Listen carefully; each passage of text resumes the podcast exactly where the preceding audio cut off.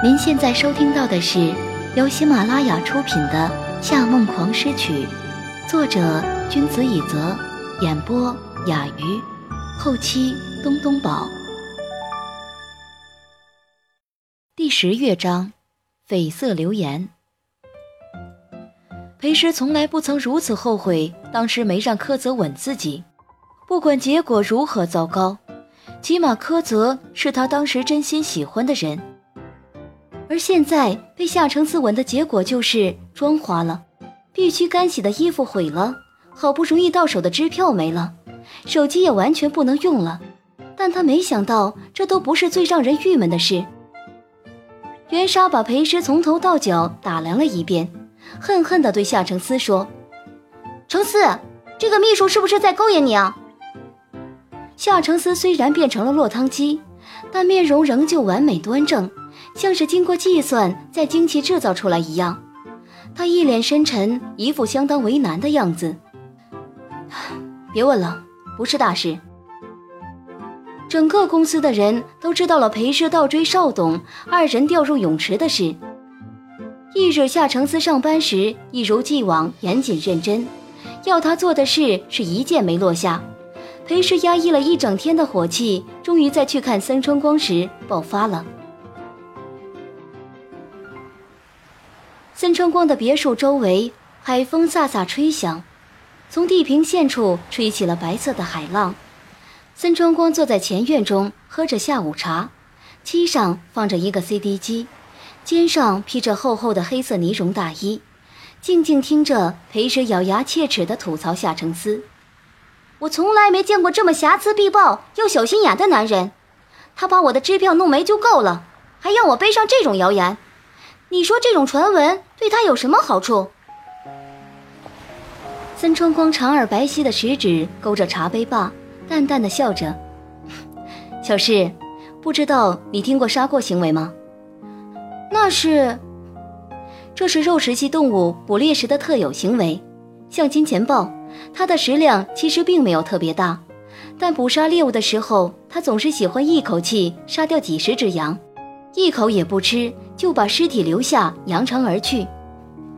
肉食动物力量强大，但也很残忍，它们不会放过任何弱者，只为炫耀武力。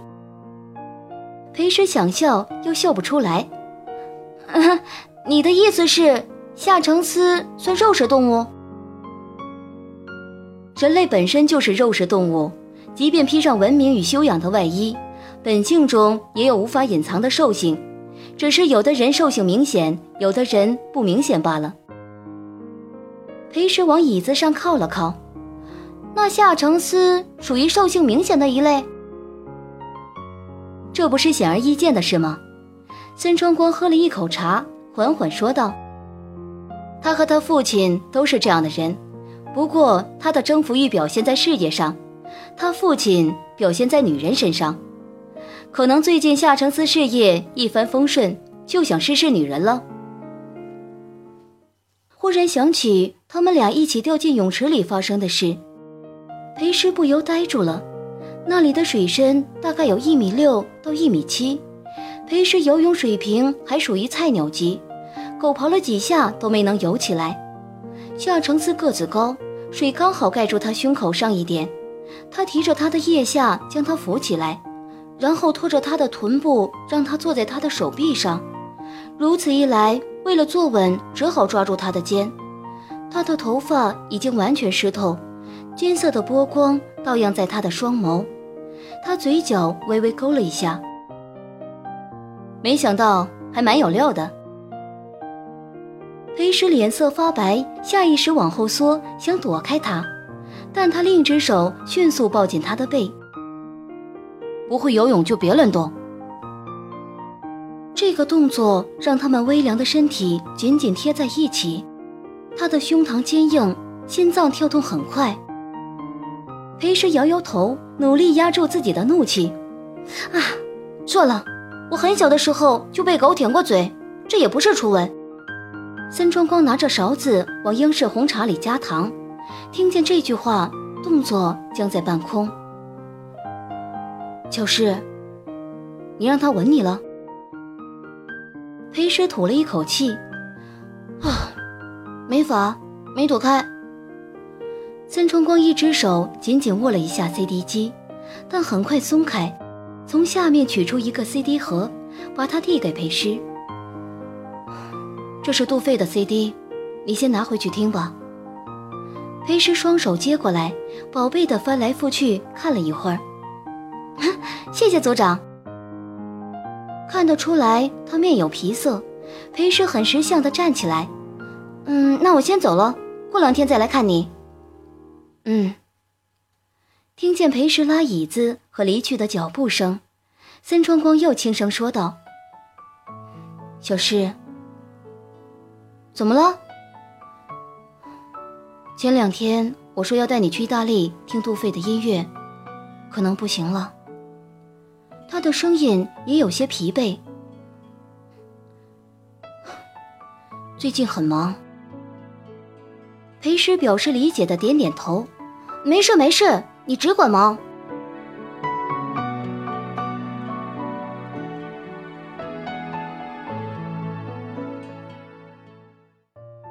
眼见全国音乐大赛复赛即将到来，裴师不想为自己惹上任何麻烦。所以一直和夏承思保持了一定的距离，但他怎么都不会想到夏承思的无耻程度已经超出了他能控制的范畴。最近他才在公司附近买了一间公寓，打算搬出来住，理由是上班近，而且相较夏氏庄园那样的豪宅，他新搬的地方显得实在很简约，一百多个平米的两室一厅，上下两层。上层客厅、厨房落地窗，下层两间卧室、小书房和一个洗手间。对一个条件优越的单身男人来说，这样的住宅可以说是恰到好处。可一想到这是盛夏集团少董第一套自己的房子，就觉得实在是有些离谱。新居室内已经装修完毕，现在就差一些琐碎的小东西，例如窗帘、床单。地毯、灯泡、镜子等等需要打点。裴时知道夏承思花钱一向很有规划，也知道作为秘书就是该为上司打点一切他不乐意做的事，但不知道他竟连买室内小东西这种保姆的工作都要他来完成。夏承思不喜欢浓烈的颜色，尤其是暖色调，但冬天如果满屋蓝紫色又会觉得冷。他只好把地毯、窗帘都配成了黑白斑马纹，这刚好与楼梯的扶手颜色很相称。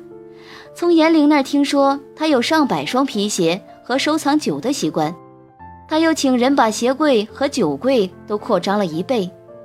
他很喜欢吃肉，讨厌蔬菜，他甚至还特地买了好几种切不同肉类的菜板。终于。帮夏承思跑了一整个星期腿儿，一切工作都在周日晚上结束了。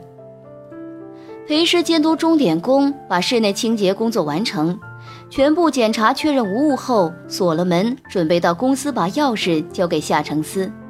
但是在楼下却遇到了刚停下车的本人。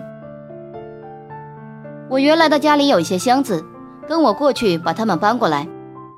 夏承思打开车门锁，上车。二十分钟后，夏承义开着黄黑的兰博基尼从家里出来，刚好看见这样一个情景：美女秘书姐姐正拖着巨大的箱子上台阶，因为箱子太重而挽起了袖子，喘着粗气，自己打气喊一二三，人跟着箱子一起跳起来，才把她拖上了一个阶梯。而二哥站在台阶上方，抱着胳膊靠在车门上，俯视着她。嘴角挂着不易察觉的浅笑，美女姐姐每上个台阶就要这么跳一下，但二哥似乎根本没有一点下去帮他一把的意思。夏承义看不过去了，立马开门想要下车当一回英雄好汉，但却正对上了二哥横过来的眼。夏承思皱了皱眉，做了个小孩子走开的手势，把他打发掉了。从保姆变成了搬运工，已经是很悲剧的事。裴师把那些箱子拖到夏承思新公寓里，眉毛已经变成了伍迪·艾伦式，但是折磨居然还没有结束。冰箱里有一点食材，夏承思拿着遥控器，靠在沙发上，悠闲地看财经新闻频道。去做晚饭，我帮你叫外卖。裴时掏出手机，我不在家吃外卖，我去餐馆帮你买。现在晚了，我喜欢的餐馆都关门了。裴师静静地看着夏承思线条美丽的侧脸，这一刻，他是多么想要把钥匙扔到那张脸上，可是他不会和钱过不去。夏承思是聪明人，让他干了这么多活，肯定会加薪。他沉默地打开冰箱，梅干菜、五花肉和白萝卜赫然摆在里面，就好像是提前准备好了要他做梅菜扣肉和红烧肉一样。在厨房劳作了不到十分钟，客厅里的夏承思又冷不丁来了一句：“裴秘书，我似乎说过我不喜欢花。”看他站在落地窗前的梅花盆景旁，裴氏淡淡的说道：“大气中氧含量仅剩下了一百五十兆吨，光合作用可以在三千年里将它们完全更换一次。养殖物有利于环保，这理由可以接受。”夏承思用手指拨了拨梅花花瓣，又拿起遥控器换电视台跳过广告。多放点红辣椒，少放花椒。菜别太咸，饭别太软。那寡廉鲜耻的态度，简直就像是在说：这份文件字条大点，打印两份，一份送财务部，一份送市场部。哪里像是在请人在周日晚上牺牲休息时间帮他做饭？裴氏做好饭，看看时间也很晚了。这时候小曲多半刚睡下，他想现在回去说不定会把他吵醒，不如再等等。他坐在沙发上等夏承思吃完收拾餐具，可是，一整天的操劳让人在放松时脑袋瞬间有千斤重。他一靠在沙发上，几乎立刻就睡着了。您正在收听的是由喜马拉雅独家发布的《夏梦王诗曲》。这一睡的结果就是，第二天中午他被开门声吵醒，看见夏承思推门进来换鞋，他出神片刻，猛地从沙发上弹起来。身上的毛毯立刻掉在了地上，他将它捡起来。我昨天睡过去了。嗯。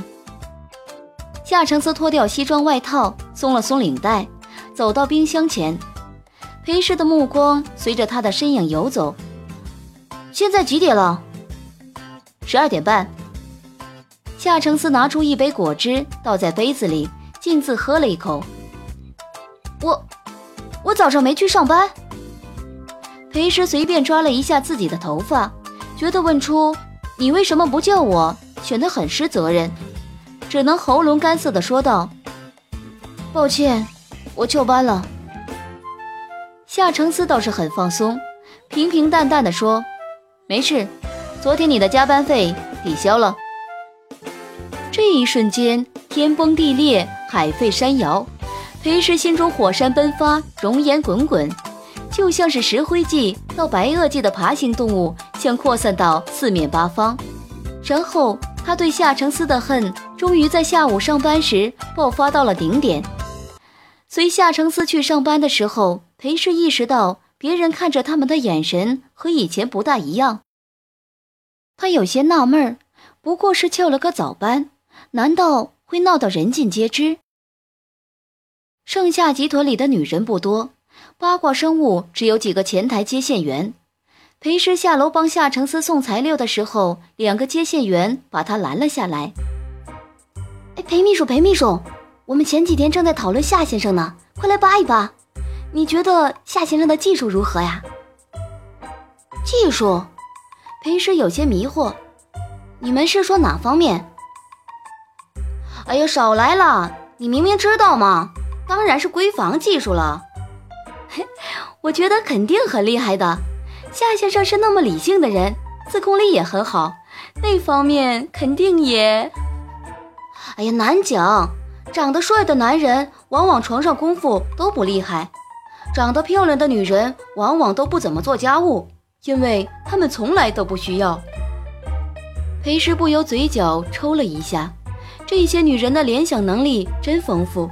看见夏承思居然还能想到那方面，他已经自动把她当做机器处理了。不过，不涉及自己利益的事，他向来不会去插一脚。裴时笑了笑，哼，这种事要夏先生的女朋友才知道吧？刚想撤退，接线员 A 惊讶道：“啊，你不是夏先生的女朋友吗？”接线员 B 又说：“难道传言是真的？”什么传言？裴师更加莫名了。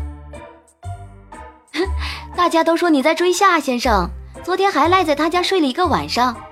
顶楼那些还说你送了邵董一个梅花盆景，今天邵董把他拿到公司来了。这是不可能的事，裴氏断然否定。我早就结婚了。辩解往往不能带回清白，反而会变成流言推波助澜的工具。夏承思的情史太神秘，导致所有人都对和他有关系的女人异常好奇，因此谣言越传越厉害，到最后竟然变成了裴氏背着丈夫勾引夏承思。裴师自从解释无效后，从头到尾都保持着沉默，只静静等待谣言散去。下午，夏承思有重要的客户来访，他完成手里最后一份工作，就到大堂等候。刚到大厅，在训那两个接线员：以后你们如果再在公司散播一些无中生有的流言，就别再干下去了。严玲一脸阴霾，看上去有些可怕。接线员看上去很委屈，可是严姐，这你也得听我们解释。大家都知道夏先生不喜欢植物，但他早上却把梅花放那儿了。人家问他为什么，他都说是裴秘书送的。裴师在想什么我不知道，但邵董从来不玩办公室恋情，他对裴师绝对一点意思都没有。其实这话里的意思很明显了。想玩办公室恋情的人是裴师，夏承思才是受害者。裴师没指望过严林会帮自己说话，但没想到对方会落井下石。他走过去，从善如流地说道：“那个盆景是误会，夏先生让我帮他选室内摆设，我就买了这个。”接线员立刻点头如捣蒜：“嗯，你看严姐，室内这种东西本来就很敏感。”会有流言，真的不能怪我们啊！严玲紧皱着眉，略显鄙睨。裴师，你这边的事我也得处理一下。我记得你说过，你的丈夫在科氏集团第二中心工作，是吗？是的，我去查过，第二中心市场部三年内根本没人结婚。裴师怔住。他记得很清楚，当初老爷子在科氏安排了人，怎么现在？冬日微暖透过水晶般的旋转玻璃门洒入大厅，门外一辆辆豪车缓缓行驶，大厅里人来人往，有几个都不由停下来看着他们。难道说丈夫被炒鱿鱼？我还不知道，我打电话问问。你稍等。他镇定地掏出手机。想要打电话给于泰，严玲却冷冰冰地拦住他。想出去找人帮你圆谎吗，裴秘书？你想太多了。裴氏，你的目的就是邵董，现在为他和公司带来这么多麻烦，你如果还有一点自尊，这份工作就不该留着，去辞职吧。裴时同样冷漠地回望着他。我为夏先生工作。只有他可以直接解雇我，你想越级行事吗？公司规定，任何在 CV 上作假的员工，一旦被举报，没有任何商榷余地，直接解雇。我没有作假，那请你现在打电话给自己的丈夫，让他来公司为你作证。裴时手心微微冒汗，轻喘了一口气，这时候只能打电话给那个人了。他拨通了电话。那边响了两三声以后，森川光的声音传了过来：“小诗，你找我。”只是这声音不光在电话里响起，裴时愣了愣，转过身去。三川光披着灰色的大衣，戴着戒指的手，同时也握着文明杖。他在三川组一行黑衣人的簇拥下走进大厅。我正想告诉你，我来盛夏集团有事。三川光走过来，对着裴师的方向微微一笑。今天我可能会晚点回去，所以晚上的饭要交给你了。听众朋友，您刚刚收听到的是由喜马拉雅出品的《夏梦狂诗曲》，作者君子以泽，演播雅鱼，后期东东宝。更多精彩有声书尽在喜马拉雅。感谢您的收听。